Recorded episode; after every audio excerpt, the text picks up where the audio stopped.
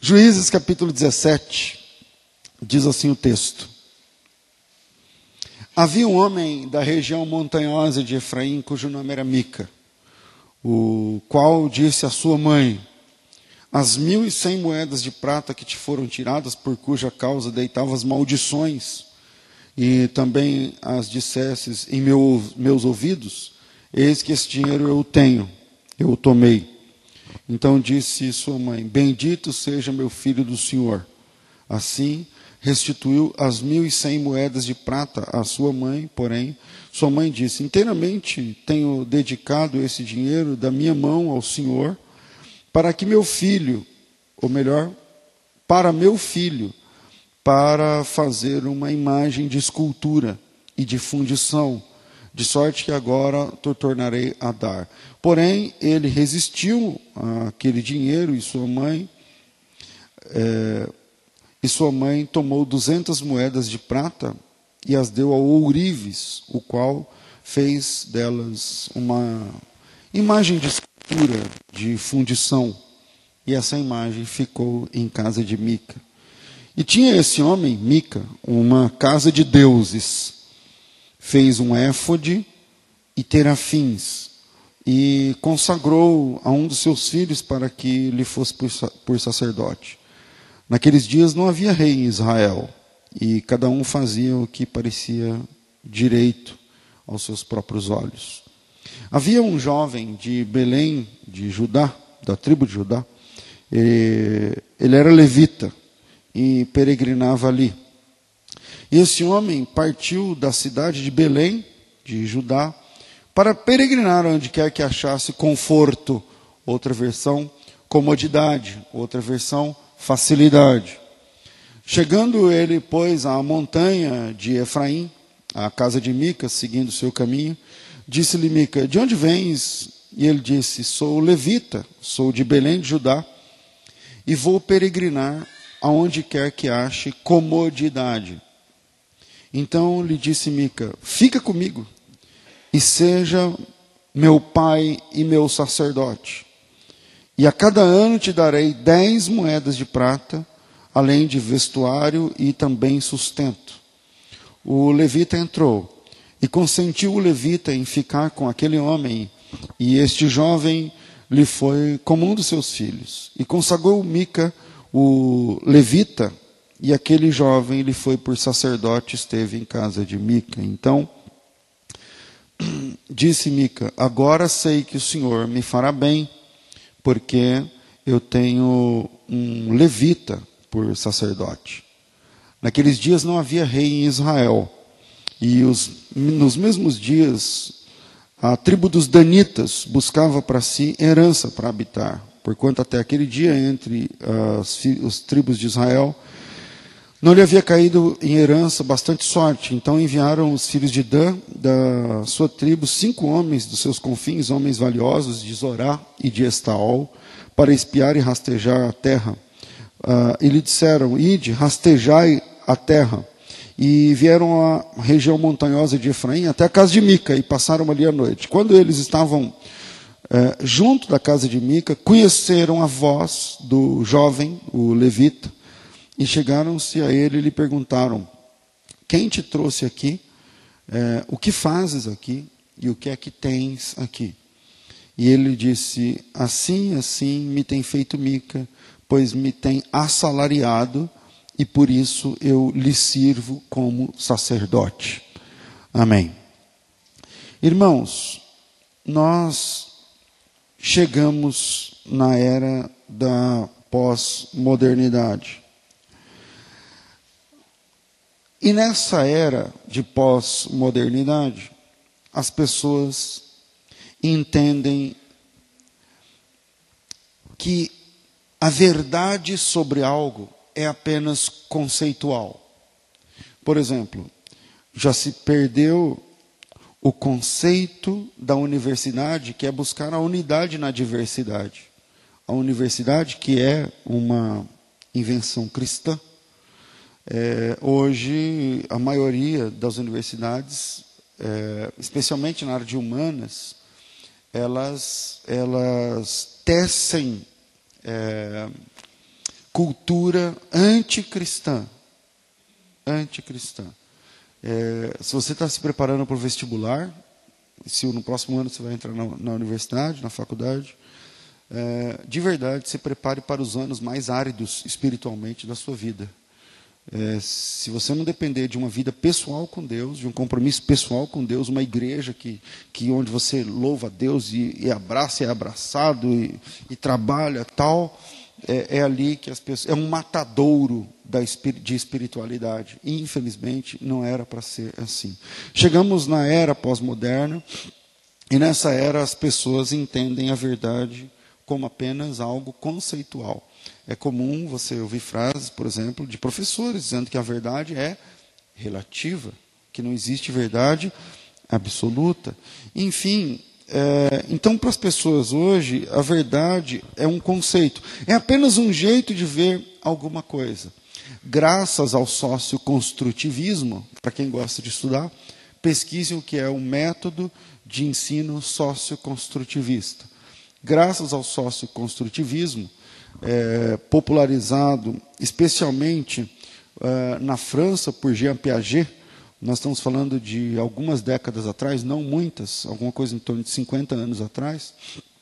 E, e esse, o que é o socioconstrutivismo? É um jeito de ensinar diferente do jeito que nós aprendemos.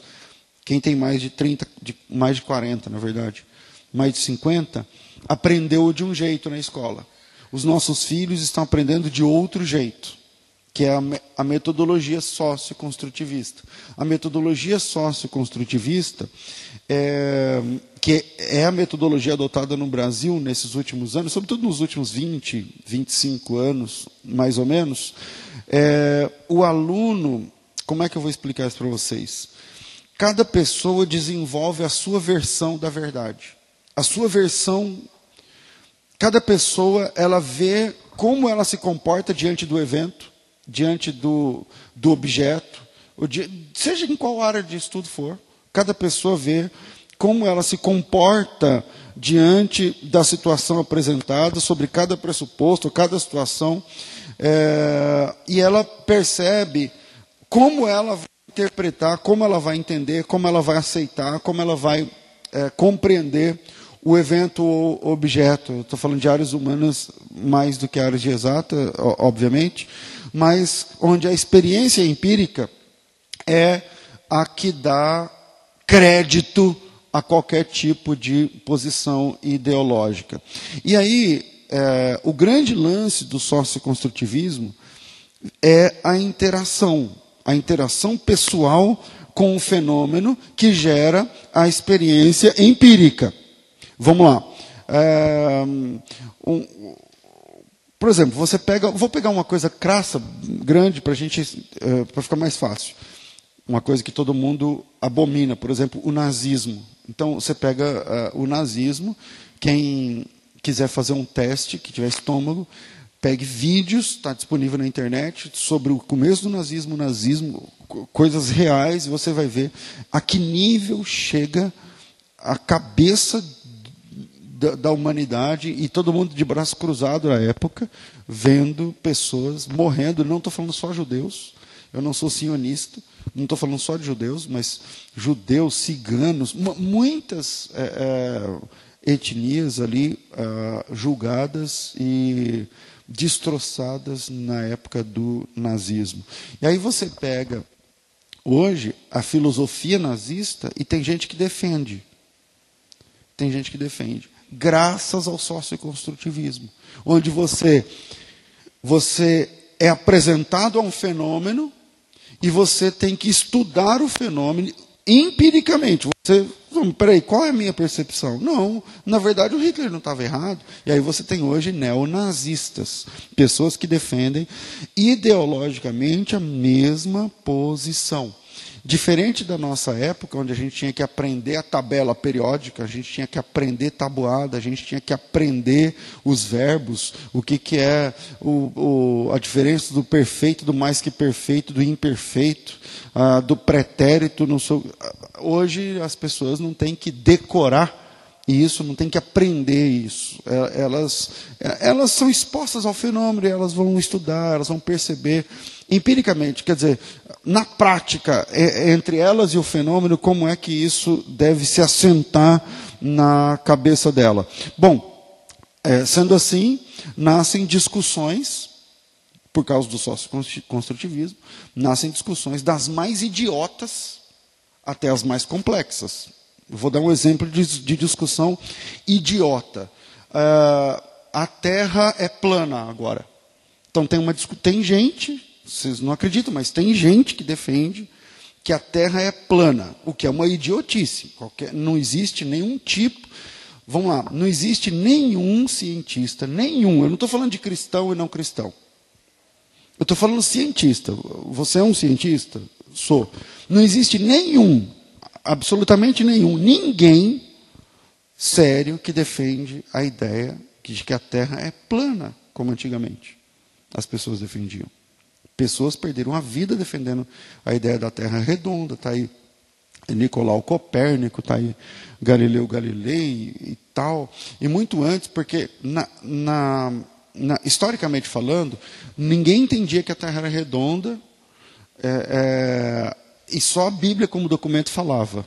E aí é, a própria igreja, por não interpretar a Bíblia, acreditava na Terra plana.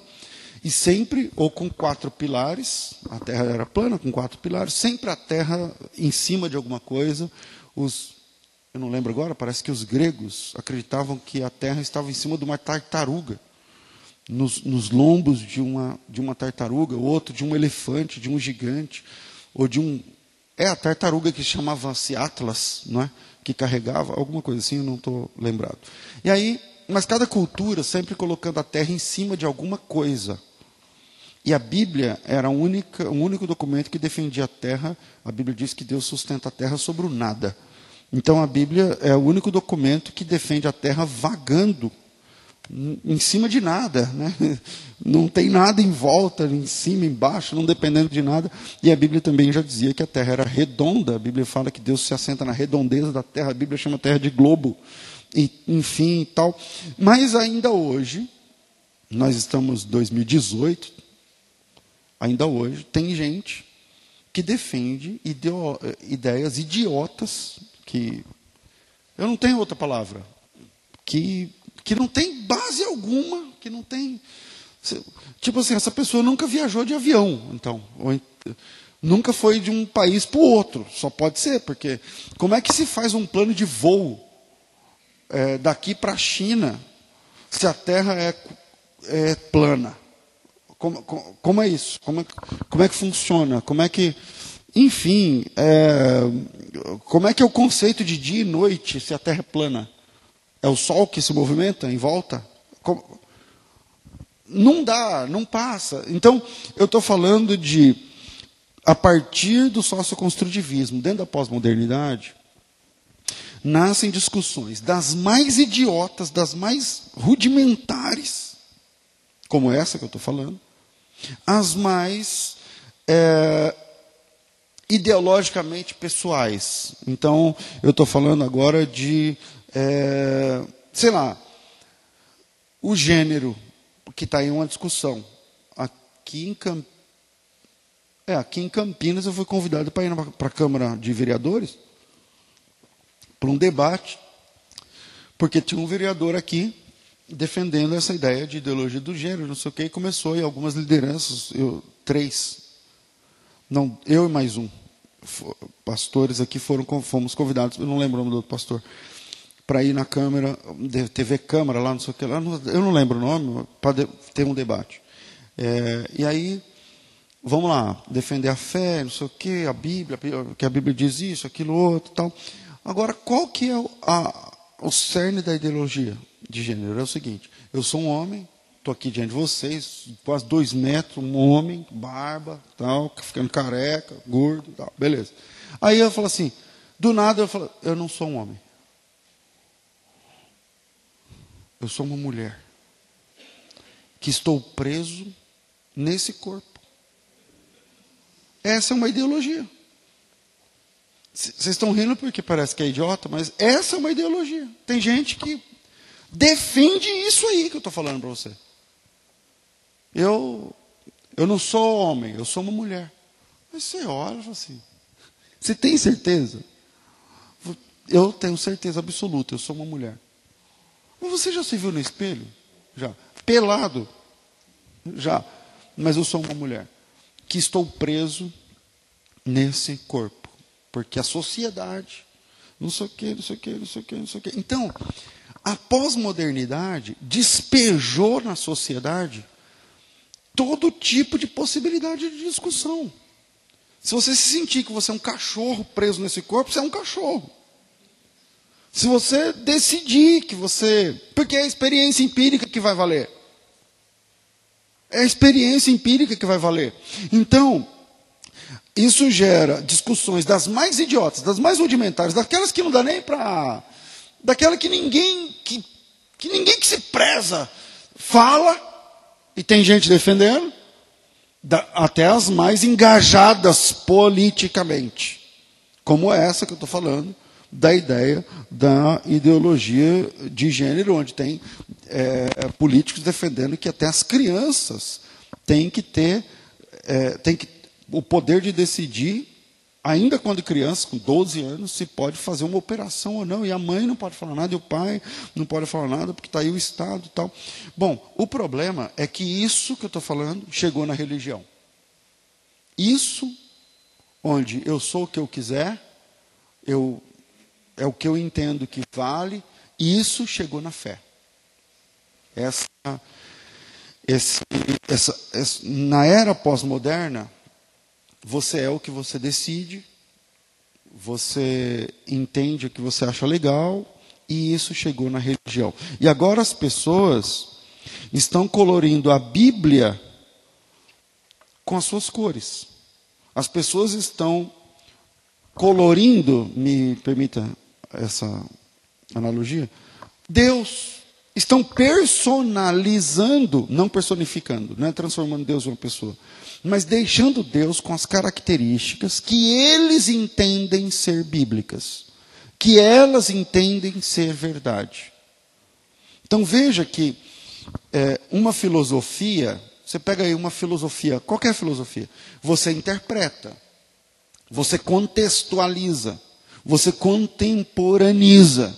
Você pega uma filosofia que foi escrita há 2.500 anos atrás, ou vamos pegar uma filosofia platônica, uma filosofia de 2.200, 2.300 anos atrás, e você contextualiza, você traz para o dia a dia e você vai é, dando as cores para 2018. Nós estamos pegando uma, uma filosofia de 350 antes de Cristo e tratando ela hoje. É, não vou aqui citar, sei que nada sei, não sei o que, mas aí você vai tratando com as cores de hoje, dando, encorpando, contextualizando, colocando dentro do contexto de hoje. E dela você deriva versões. Então, você hoje tem é, falas, frases feitas que você fala que você nem imagina que ela tem dois mil anos, que ela tem dois mil e quinhentos anos, que ela, enfim, que veio de longe, mas que foi contextualizada, que foi derivada e que foi, e que dela foram feitas versões e dessas versões é que a gente sobrevive falando o tempo todo, tal. Só que isso também acontece com a fé. As pessoas entendem Deus assim.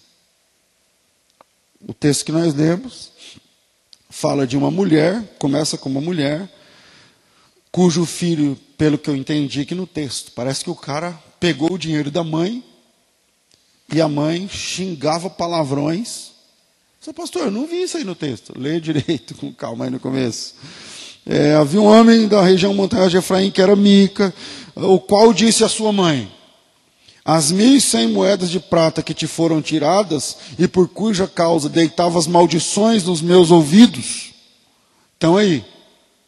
Então, o Mica é um cara que, eu não sei exatamente como é que foi o lance do dinheiro, mas sumiu o dinheiro da mulher, e a mulher ficava xingando e blasfemando e gritando e, e falando palavrões e mandando não sei para onde. E aí tal. E aí ele conseguiu esse dinheiro, chegou lá e falou: tá aí, parece que são 1.100 moedas. Tá aí 1.100. Era muito dinheiro. Dinheiro pensa que Jesus foi traído por 30 moedas. Aí ele chegou e falou: tá, tem Está aí 1.100 moedas. E aí, a mulher, na hora, ela estava xingando palavrões, mas na hora que ela viu o dinheiro, a reação dela foi: Bendito seja o meu filho do Senhor. Legal, né? na hora de ah, eu conheço gente assim. Tipo, na falta, é desgraçado com essa vida. Apareceu o dinheiro. Oh, aleluia, que bênção, meu filho, você é um homem de Deus. E é isso que ela fala para o cara. E ele falou: Não, não quero saber do dinheiro. E ela fala assim: Não, eu fiz um voto, e esse dinheiro nós vamos fazer uma imagem de escultura, uma fundição, um Deus. E, e você vai cuidar disso daí. E parece que ele não queria no começo. A mulher mandou o ourives fazer a imagem de fundição. Estão me entendendo ou não? E aí é, virou um, uma, um Deus. A palavra lá, junto com, a palavra para deuses fundidos que ficam nas casas é terafins. Então, um terafim é um deus feito com as mãos, pode ser de madeira, de qualquer coisa, e que fica dentro das casas das pessoas. Né? É uma abominação, Deus odeia, Deus abomina, é, e, é, e, é, e, é, isso que esse pessoal, essa família está fazendo, especialmente a mãe. E aí, a Bíblia diz que ela fez o Deus, lá com de fundição, e também fez terafins, está no plural no hebraico, não sei quantos, seguramente mais de dois.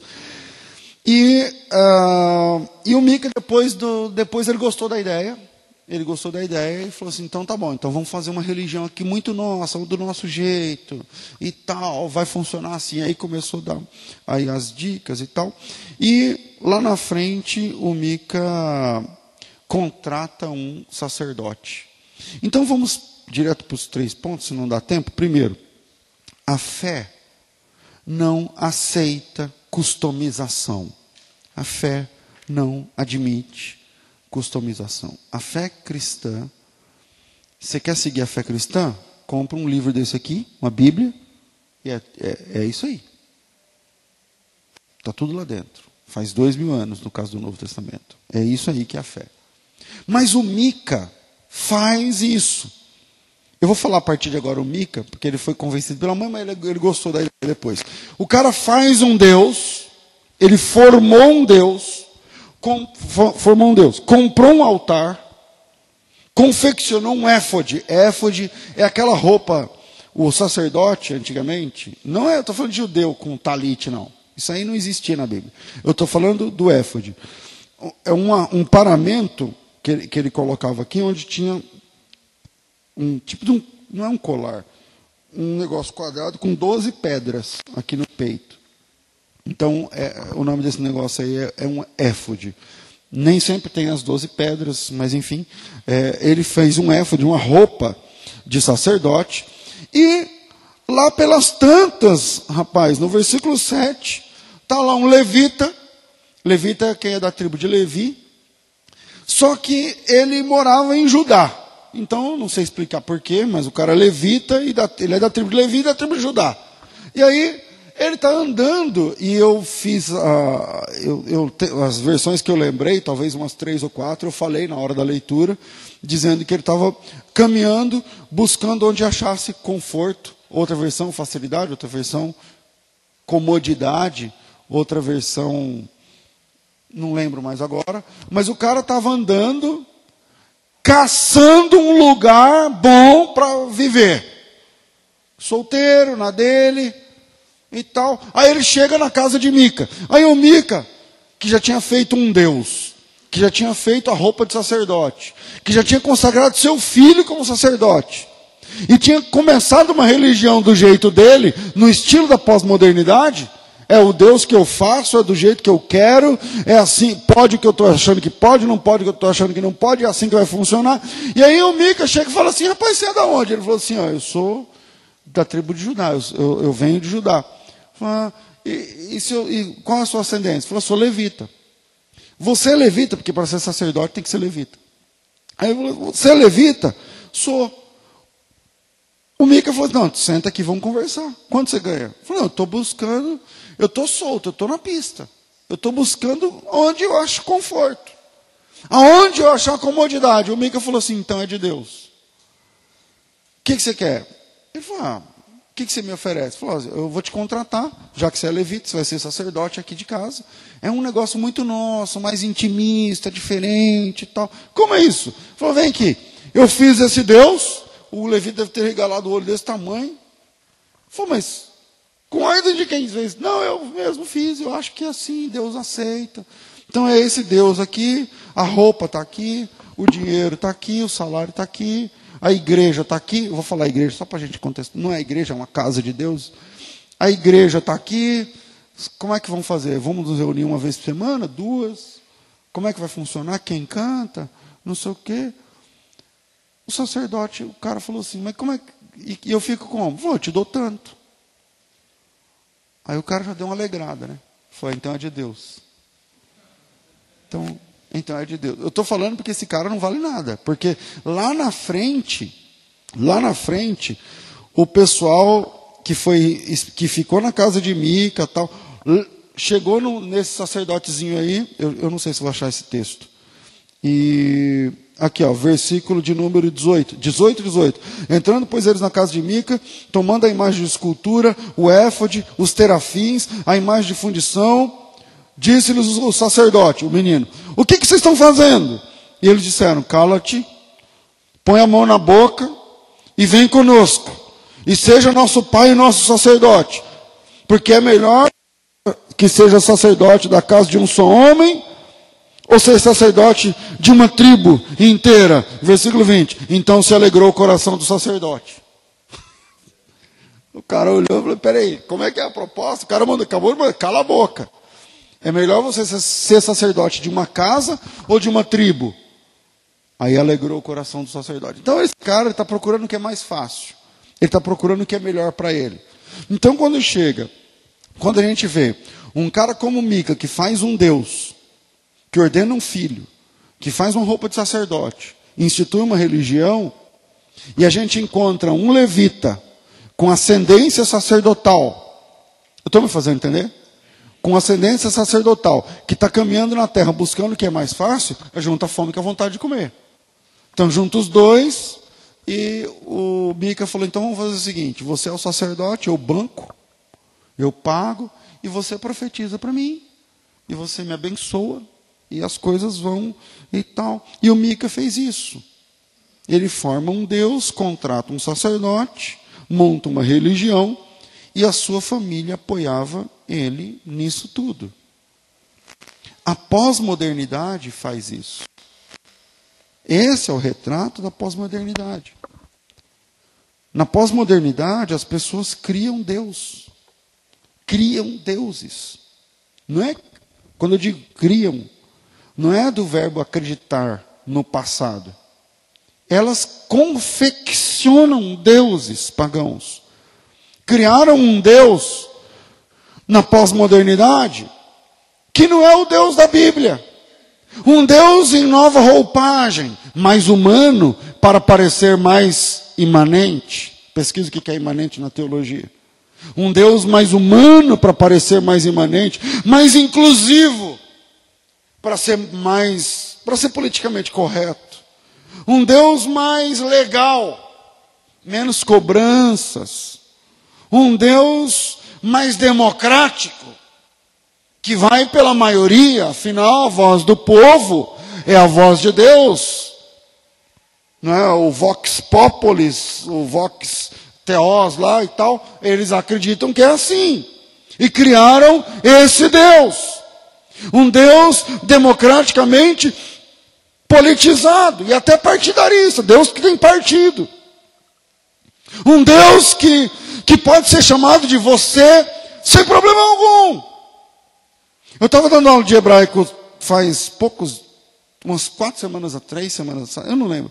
E aí, um irmão falou assim para mim, eu estava dando aula e o assunto era, era sobre as, as, as ocorrências do nome sagrado na Bíblia, do Antigo, no texto original do Antigo Testamento, são quase seis mil ocorrências, não sei o que, e tal. E aí o cara falou assim, pastor, mas nesse caso, a gente pode chamar Deus de você, que eu estava dizendo o seguinte: quando você lê na sua Bíblia, em português, a palavra Senhor, tudo grandão, tudo grandão, S-E-N-H-O-R, Não, é, ó, Senhor, tudo grandão. É porque, na verdade, lá na, no texto original não está escrito Senhor, está escrito o nome dele.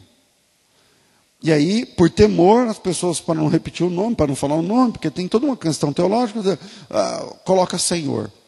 E aí eu falei, ó, são quase 6 mil ocorrências e tal, tal, tal, tal, tal, tal. E aí, e eu estava falando sobre é, como que o, o, copista, como que o, como fala, o escriba, como o, o, o cara que copia os textos, como ele se comporta na hora de escrever o nome, que tem que trocar de roupa, tem que usar uma caneta nova, que tem que orar e tem que se tomar banho antes de escrever o nome. E depois que ele escreve o nome, aquela roupa nunca mais é usada. E depois que ele escreve o nome, aquela pena é aposentada. E depois que ele escreve o nome, ele tem que fazer um culto. E depois, isso acontece quase seis mil vezes. E aí tal. E aí o cara ficou olhando e falou assim para mim, professor, é, nesse caso, eu chamo Deus de você, é correto? Eu falei, olha, irmão, em português, não, você não pode chamar um juiz de você, você não pode chamar um delegado de você, você não pode chamar uma pessoa em eminência de você. Combina para Deus? Ela disse, não, mas baseado na comunhão, porque eu, quando eu estou orando, eu fico em comunhão com Deus e não sei o que, eu falo com Deus como se ele fosse um amigo próximo. Eu falei assim, eu entendo a sua filosofia. Eu entendo sua filosofia. O irmão serve a Deus há quanto tempo? Ah, eu sou pastor, muitos anos. Falou lá, eu não lembro agora. Eu falei assim, então, a, a ideia básica eu entendo, só que a, a, existe um problema. Deus é uma pessoa. E é uma pessoa que quanto mais você se aproxima dele, mais você percebe o quanto ele é grande. E, isso é verdade. Quanto mais. Ah, Deus é um cara que morreu pelos nossos pecados. É assim que muita gente pensa, tá? Tá bom, é assim que você é com essa informação que você se aproximou. Beleza. Mas quando você vai estudar a logística da redenção, a encarnação de Cristo, aí você fala assim: "Eita, não era assim tão simples". Eu vou estudar um pouco mais. Aí você estuda sobre a natureza hipostática de Jesus. O fato dele ser 100% Deus e mesmo assim ser 100% homem. Aí você regala o olho dessa mãe e fala assim: Rapaz, eu não sabia que a encarnação tinha desdobramentos, inclusive na eternidade de Cristo, depois da, da, da, da ressurreição. Tem. Aí depois você começa a estudar sobre os, a obra de Deus, o tamanho do universo, o tamanho. Então, eu vou dizer, peraí, é esse Deus desse tamanho que fala comigo e me ama. Quanto mais você se aproxima maior esse Deus vai sendo para você. Não é o contrário, quanto mais você chega perto, ele fica mais seu, mais íntimo, mais, é, é, não, é meu amigo. Quanto mais você se aproxima, mais você tem que tampar o rosto, mais você vai se ajoelhando, mais você vai se prostrando, porque maior ele vai parecendo. E quanto mais você estuda, e quanto mais você chega perto desse Deus, mais você você fica queimado pela glória de Deus. Essa é a ideia dos serafins. A palavra serafim vem do hebraico saraf, que significa seres queimados, seres ardentes, seres incandescentes. Estão muito perto de Deus e aí eles são chamuscados pela glória de Deus. E quanto mais você se aproxima, mais você tem a tendência de se prostrar e de se ajoelhar, porque quanto mais você estuda, maior, mais poderoso e mais glorioso ele vai ser. Agora eu consigo chamar ele de você? Não, né? Estou me fazendo entender? Então não é que quanto mais eu me eu comungo com Deus, então mais ele é nosso, né? Ele é, não, Deus, porque você, eu não sei o que. Então eu acho que é o contrário. Eu acho que é o contrário. Então as pessoas estão fazendo um Deus para ser chamado de, do que eles quiserem. É uma fé mais leve, uma fé, sabe, menos cobranças, mais compreensão.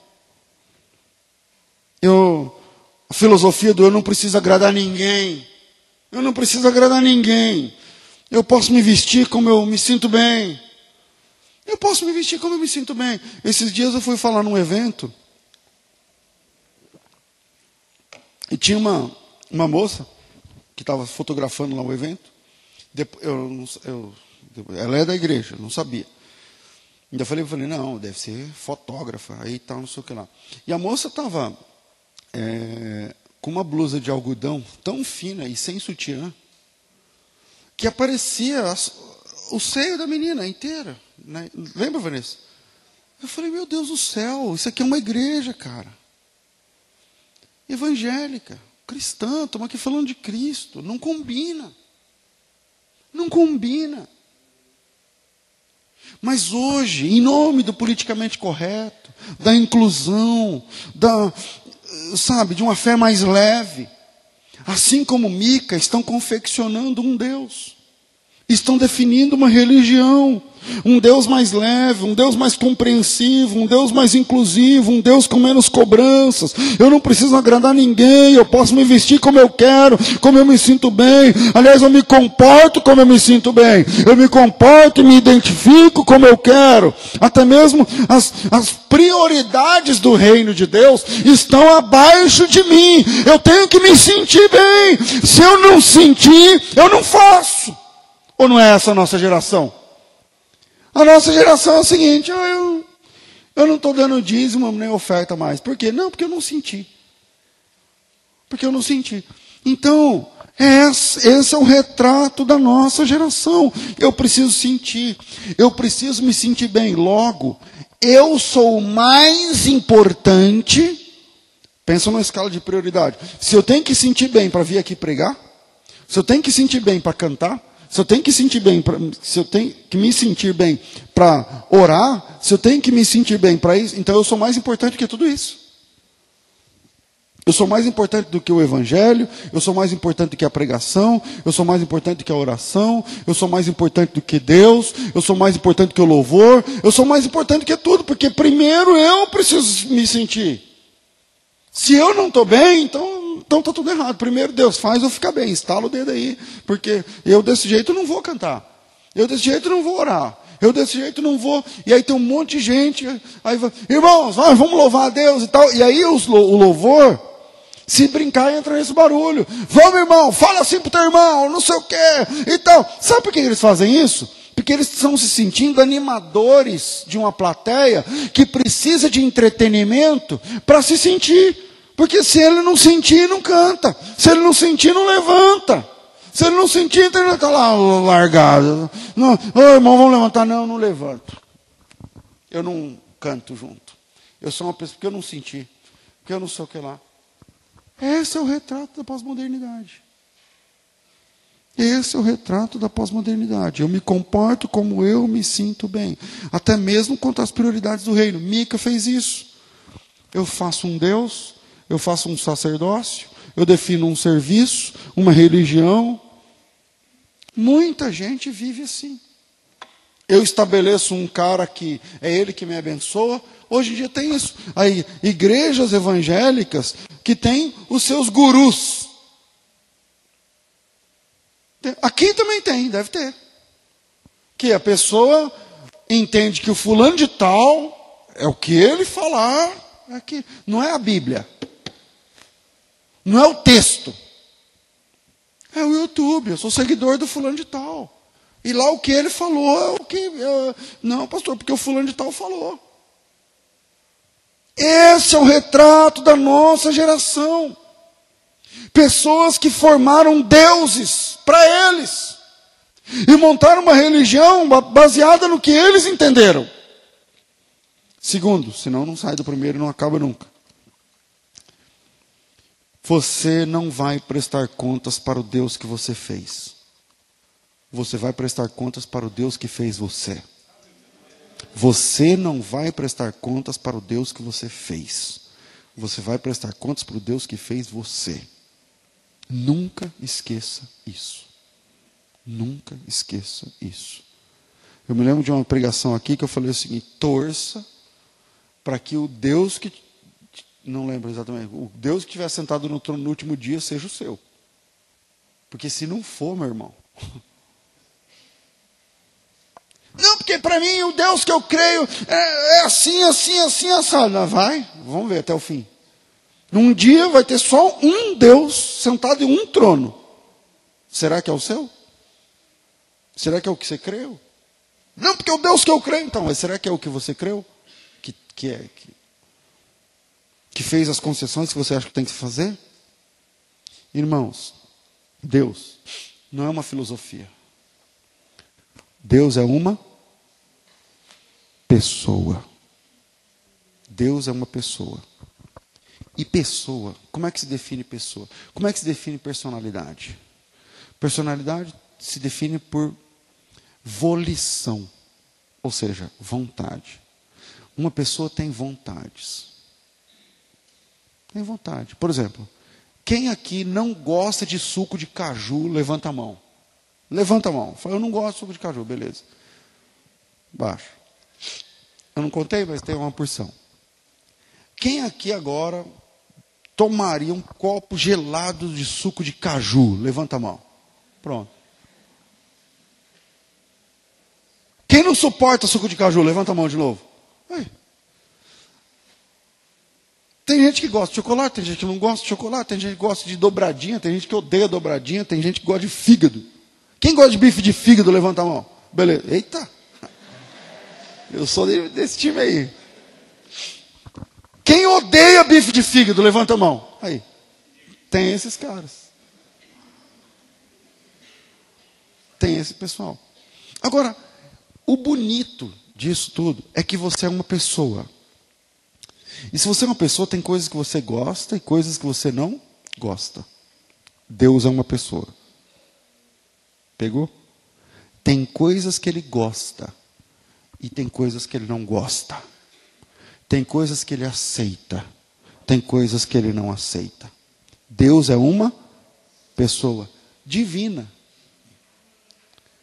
que pode tudo, que sabe tudo e que está em todo lugar. Deus é uma pessoa divina que pode tudo, sabe tudo e que está em todo lugar. São os três homens do grego. Que a ideia é que Deus é todo poderoso. Quem pode falar um amém aí? Amém. Ok. Agora, esse Deus todo poderoso, ele definiu a religião. Ele definiu a fé. Por exemplo, vamos falar do judaísmo para não, não politizar o assunto. Quem mandou fazer o tabernáculo? Quem mandou fazer o tabernáculo? Quem deu as medidas do tabernáculo? Quem falou que tipo de, de como é que fala, de, de produto ia usar no tabernáculo? Deu, tudo Deus. Tem dúvida, leia Êxodo, por exemplo. Chega uma parte que fica até chato, porque Deus ó, vai ter tantos metros, tantos centímetros, ah, é couro de texugo. Você fala assim, mano, aonde eu vou achar texugo? Então, é, eu, a cobertura é de couro de texugo, velho. Você está entendendo? Ah, e o, e o incenso? Então, o incenso, peraí, isso é Êxodo 30. 30, 30, eu acho. 30, 32, 30, 33, sei lá. Ele falou o seguinte: o incenso é o seguinte: você vai pegar gálbano, estoraque e onixa. Então, nós estamos falando de plantas, mas nós estamos falando de um molúsculo que fica no fundo do mar vermelho. Você fala assim: beleza, como é que pega? É fácil. Pega o tubo de oxigênio, coloca nas costas, porque não tinha submarino. E aí você desce, desce, desce, desce, chega lá e pega o bicho. E aí traz. Então, só que naquela época não tinha esse escafandro, esse, esse. Então o cara tinha que ter o fôlego comprido mesmo. O cara tinha que ser na porta do, do, do... Acharam o texto? Ou não? Era mentira também. Êxodo 30, 30 e poucos, não é? 33, sei lá. Aí o cara tinha que chegar na borda do, do mar vermelho e fazer assim, ó. E vai embora, vai embora, até voltar com o negócio na mão. Quem mandou? Deus. Deus que mandou fazer isso daí. Tinha que ser aquele produto. Não podia ser outro. Tinha que ser daquele jeito, não podia ser outro. A mobília, a pia, tinha que ser de bronze. onde ficam os pães, que na nossa versão em português fala pão da proposição, que até hoje eu não sei exatamente por que, que chama isso daí. Mas está lá os pães da tal da proposição. Aí tem que ter o pão, tem que ter a pia, tem que ter o altar, o altar tem que ser de pedra, a pedra não pode ser chanfrada, não pode ser, não pode ter escada no altar. O altar não pode ter escada, não pode ter escada. Altar é um, um, um, morro de pedra onde mata o bicho. E aí não podia ter sido trabalhado por ferramenta humana e tal, e o animal que é sacrificado dependendo do evento tinha que ser macho, tinha que ser um ano, tinha que não podia ter defeito, e a música tinha que ser cantada por fulano, que é filho de fulano, que é filho de Beltrano, e a pessoa que tiver em pecado acontece assim, assim, assado, e a música para ser cantada tem que ser assim, assim. Quer dizer, tudo quem definiu foi Deus, tudo quem definiu foi Deus. Ele falou do tabernáculo, ele falou da mobília, ele falou do serviço, ele falou dos serviçais, ele falou do, do incenso, ele falou, é tudo. Tudo. Deus, semana passada está falando sobre isso, não inventou a sinagoga. Deus não inventou a sinagoga. A sinagoga é no período de, eu não vou repetir a pregação da semana passada, mas no período de exílio na Caldeia, na Babilônia, na Mesopotâmia, onde eles não tinham templo, não tinham tudo isso que eu falei aqui agora. E eles disseram assim: ah, vamos fazer o seguinte, para não passar batido, a gente se reúne, canta uma música, faz uma leitura e vamos embora para casa. Então, sina... Deus não inventou sinagoga, os cativos inventaram. Uma religião sem altar, sem holocausto, sem templo, sem arca. Vamos aplicando espiritualmente. Quando eu falo sem arca, eu estou falando sem a presença de Deus. Quando eu falo sem altar, eu estou falando sem compromisso. Quando eu falo sem serviço, eu estou falando sem louvor e adoração. Quando eu falo sem templo, estou falando sem referência de onde Deus está. E aí a sinagoga nasce desse jeito, onde a fé se resume em cantar, escutar uma palavra e ir embora para casa. E não é essa a nossa geração? Não invente o seu jeito na fé. Existe o jeito errado. Ah, pastor, eu não concordo com o que está errado, mas tem o meu jeito. Então existe o jeito errado, o seu jeito e a Bíblia. Com qual você fica? Eu repito: existe o jeito errado, existe o seu jeito, existe a Bíblia. Eu não tenho direito de personalizar a fé. Eu não tenho direito de chegar e falar, ah, irmão, a Bíblia fala do suco de uva. Mas vamos fazer suco de abacaxi? É legal o suco de abacaxi. Porque pensa no abacaxi. O abacaxi, não sei o que. Vamos fazer. A ceia agora vai ser com suco de abacaxi. Eu não tenho esse direito. Eu não tenho esse direito. Porque eu não vou prestar conta para o Deus que eu fiz. Eu vou prestar conta para o Deus que me fez. Você não vai prestar conta para o Deus que você fez, você vai prestar conta para o Deus que fez você usar. Já pararam para ver? Eu já, quem já teve dó de usar? Quem conhece a Bíblia? Usar é o cara que a, a arca está sendo levada na carroça, aí usar vai ajudar, porque a arca cai não cai, a carroça nem né, tal, não sei o quê. Quem levantou a mão? Quem já teve dó de usar aí? Alguns aí. Aí, usar foi dar uma mãozinha. Aí falou, não, vamos. Aí caiu fogo lá e tal, matou o cara. Mas falou assim, caramba, mano. tipo, ô oh Deus, tá errado isso aí. Quem está com dó de usar, pensa assim. Fala, não, isso aí, Deus não podia fazer isso aí. Porque o cara está ajudando, o usar está ali para ajudar. A arca ia cair, aí tal. Então, vamos lá. Quem mandou pôr a arca em cima da carroça? Foi Deus? Não. Qual é a instrução de Deus para o transporte da arca? Em cima do lombo dos levitas. É o que estava acontecendo? Não. Então tudo mais está errado. Tudo mais está errado. Funciona assim. Nadab e Abiú.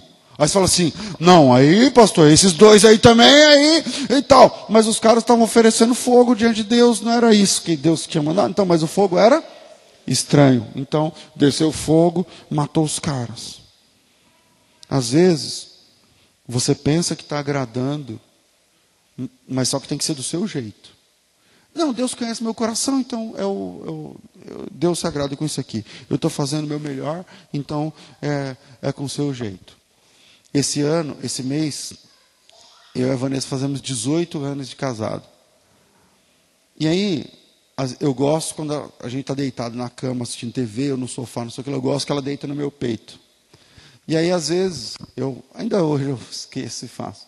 Aí eu pego e fico assim no cabelo da Vanessa. Mas ela não gosta. eu faço assim e tal, porque eu gosto, né? Então eu gosto, eu acho que ela. Aí tal. Mas demorou, porque é uma coisa que é chato você falar também para a pessoa, eu acho. Né? Ela nunca me falou exatamente, eu estou falando agora. E aí, aí eu percebo que ela não. Né, tal, não sei o quê. Chega uma hora que ela fala, mano, não precisa assim, entendeu? E eu faço para agradar, porque eu acho que é legal. Porque para mim é legal. Então, eu não sei se tem isso no casamento de vocês também. Sabe quando você acha que está fazendo uma coisa que é legal, mas não é legal para a pessoa? Para você é legal mas a pessoa não é tão legal assim. Então, é, eu fui entendendo que, então, de vez em quando, eu, o máximo que eu faço, eu fico assim, né? Tal, isso aqui, sem ficar assim, embrenhar no cabelo e ficar assim, que eu, eu trabalhava assim antigamente. Então, agora eu não. Já percebi que né, não é bem assim. Aí, mas tem, tem gente que gosta, eu gosto, ela não gosta. Então, se eu quero agradá-la, eu tenho que fazer de um jeito que ela goste. Porque se eu ficar desse jeito e ela não gosta, vai dando uma raiva. Tudo bem, a minha intenção é boa, fazer um cafuné na minha esposa. Mas está bom para ela? Não. Por quê? Porque ela não gosta. Então, às vezes você pensa que está agradando do seu jeito, mas é o que Deus mandou? Não. Então não faz. É do jeito que Deus gosta? Não. Então não está agradando, irmão. Ah, não, pastor, mas eu entendo que se eu pegar, porque eu vou fazer uma cesta básica, eu vou eu não tô, não importa os exemplos. Põe aí na sua, na conta, veja com você aí. Não, porque para mim o louvor, porque para mim a pregação, porque para mim o folheto, porque para mim a, a, oração, porque para mim quando eu falo Deus você, porque não sei o quê. Então, mas tem coisas que ele não gosta, irmão. Ele é uma pessoa, Deus é uma pessoa, não é uma filosofia. E tem coisas que por mais carinhoso que seja da sua parte, ele não gosta. Não vai adiantar insistir. Porque eu nunca vi Deus mudando de opinião. Então ele não gosta, acabou. Quer agradar a Deus? Então pare de fazer o que você acha legal e comece a fazer o que ele mandou que seja feito. Aleluia. Terceiro, e a gente vai encerrar. A fé que agrada a Deus é a fé que extrapola as quatro paredes de um prédio. A fé que agrada a Deus é a fé que extrapola as quatro paredes de um prédio. E para esse texto, para esse último ponto, eu leio para vocês na íntegra, por causa do nosso tempo, Hebreus 13, 10. Diz assim o texto. Hebreus, vamos lá. Já acabou o Antigo Testamento, é Novo Testamento, já o, o, prédio já não tem mais o mesmo significado do templo, o templo é, no, é, é, é o cristão, enfim, tal. Aí, vamos lá. Hebreus 13, o, apóstolo, o autor aos Hebreus, ele vai dar um exemplo, ele vai pegar um, como é que funcionava na antiga aliança vai contemporaneizar na nova. Ele vai dizer o seguinte: Irmãos, temos um altar, temos, é um negócio dentro de nós. Temos um altar de que não tem direito de comer os que servem no tabernáculo. Tá, por que, que eu estou falando que é um altar que está dentro de nós? Porque o altar lá do templo tem direito de comer quem serve no, no, no altar, porque no tabernáculo. O que morria no altar, o, o cara, o sacerdote podia, tinha direito de comer, tá? É, aliás, é disso que ele vivia. Ele diz o seguinte: temos um altar de que não tem direito de comer os que servem no tabernáculo, porque os corpos dos animais, cujo sangue é pelo pecado trazido pelo sumo sacerdote para o santuário, são depois queimados fora do arraial. Presta atenção, olha aqui para mim. Olha aqui para mim. O autor está dizendo que o holocausto do Antigo Testamento tem dois tempos: um dentro e um fora. Vamos de novo. O sangue dos animais que foram mortos pelo pecado, pelo pecado, que era trazido pelo sumo sacerdote para dentro do santuário, o sangue que entra dentro do santuário, o animal que deu esse sangue ficava era levado, ele morreu dentro, mas depois ele era levado lá fora para ser queimado, é, fora do arraial. E por isso, sim, também Jesus, para santificar o povo pelo seu próprio sangue, padeceu fora da porta. Jesus morreu do lado de fora da cidade e o sangue de Cristo penetra no santuário. Essa é a analogia que ele está fazendo. Assim também Cristo, ou melhor, Jesus, para santificar o povo pelo seu próprio sangue, sofreu fora da porta. Saiamos, versículo 13, saiamos, pois, a ele, fora do arraial, levando sua vergonha. Leva, saiamos a Cristo, fora do arraial, levando o seu vitupério. Não temos aqui cidade permanente, mas buscamos a futura. Então oferecemos sempre, através de Cristo, a Deus, sacrifício de louvor, que são lábios que confessam o seu nome. Então, o último ponto é: a fé que agrada a Deus extrapola as paredes de um prédio. Nós somos ensinados que assim como a Páscoa, na Páscoa, sacrif... assim como na Páscoa, o, o animal é morto num lugar e queimado em outro, quer dizer, o sacrifício atinge intramuros e extramuros, tá certo? Inside e outside, quer dizer, dentro e fora do prédio, Jesus também teve dois estágios. Uma dentro do portão, onde ele é julgado, condenado e preso, e outra fora do portão, onde ele é assassinado. E assim como Cristo, o nosso compromisso também é, tem dois estágios: um dentro e um fora do evento. Quer dizer, a validação do que acontece dentro das quatro paredes, onde você tem um encontro com Deus, a validação disso acontece no outside da fé, acontece lá fora.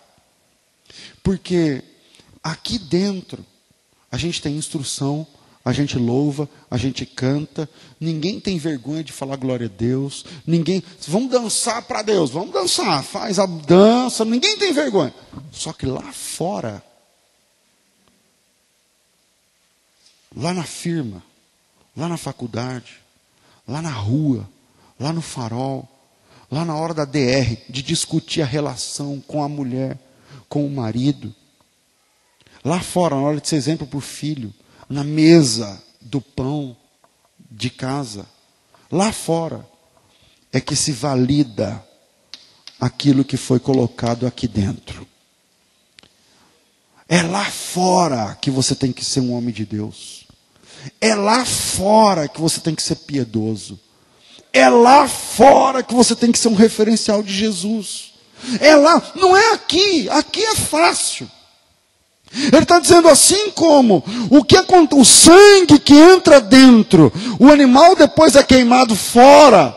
Jesus sofreu dentro e depois foi morto fora. Quer dizer, a validação do que acontece dentro é feito quando o holocausto mesmo é, é queimado fora. Por isso que o apóstolo Paulo ele diz que nós somos sacrifícios vivos.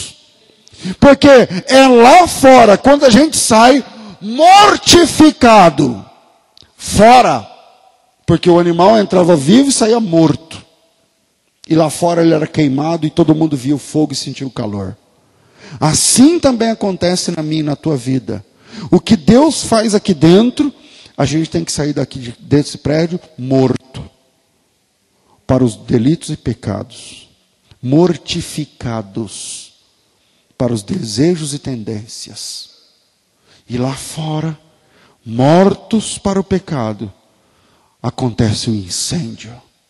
E as pessoas poderão sentir o calor, poderão ver a iluminação, a chama acesa, poderão perceber a luz e poderão sentir o calor do que é um sacrifício vivo, santo e agradável a Deus. Esse é o culto racional. O culto racional não é o culto que você vem, não dorme, não cochila, bate palma na hora certa, ou louva na hora certa, ou lê na hora certa, traz a versão. Não, o culto racional é o culto que tem a, as duas partes. É o culto que Acontece o que tem que acontecer na, no intramuros, onde você aprende, onde você recebe, onde você tem um encontro com Deus, onde você cai de joelhos, as suas lágrimas pingam no chão, onde você confessa pecados, onde as coisas acontecem. Só que lá fora, é lá fora que tudo isso é validado. Sabe qual é o problema? É que as pessoas ficam só no oba-oba, no intramuros. E lá fora é a mesma coisa. E lá fora é boca suja. E lá fora é violento. E lá fora é um desgraçado. E lá fora é uma mulher ordinária. E lá fora é. é... Acabou. A fé que agrada a Deus extrapola as paredes de um prédio. O que acontece ser aqui, se que você entender aqui, o compromisso que você fez aqui, ele precisa ser completo lá fora. E só para jogar a última pá sobre o assunto, você fala, pastor, mas o senhor está dizendo que não tinha, que, o, que o, o templo não é um prédio, e agora o senhor está dizendo o que acontece aqui? Então, não é aqui, é aqui. O que acontece aqui dentro precisa ter continuação lá fora. O que Deus fez dentro da gente, que é o templo, é intra, precisa ser exteriorizado. Falei certo? Sei lá. Do lado de fora. E esse do lado de fora é do lado de fora de você, na sua vida outside. É na sua vida lá fora. Se não é assim, então é uma religião que você fez com as suas mãos, é um Deus que você criou. Que Deus tenha misericórdia de nós e que essa palavra sirva para um cristianismo melhor, mais responsável, mais consciente. Deus abençoe vocês em nome de Jesus.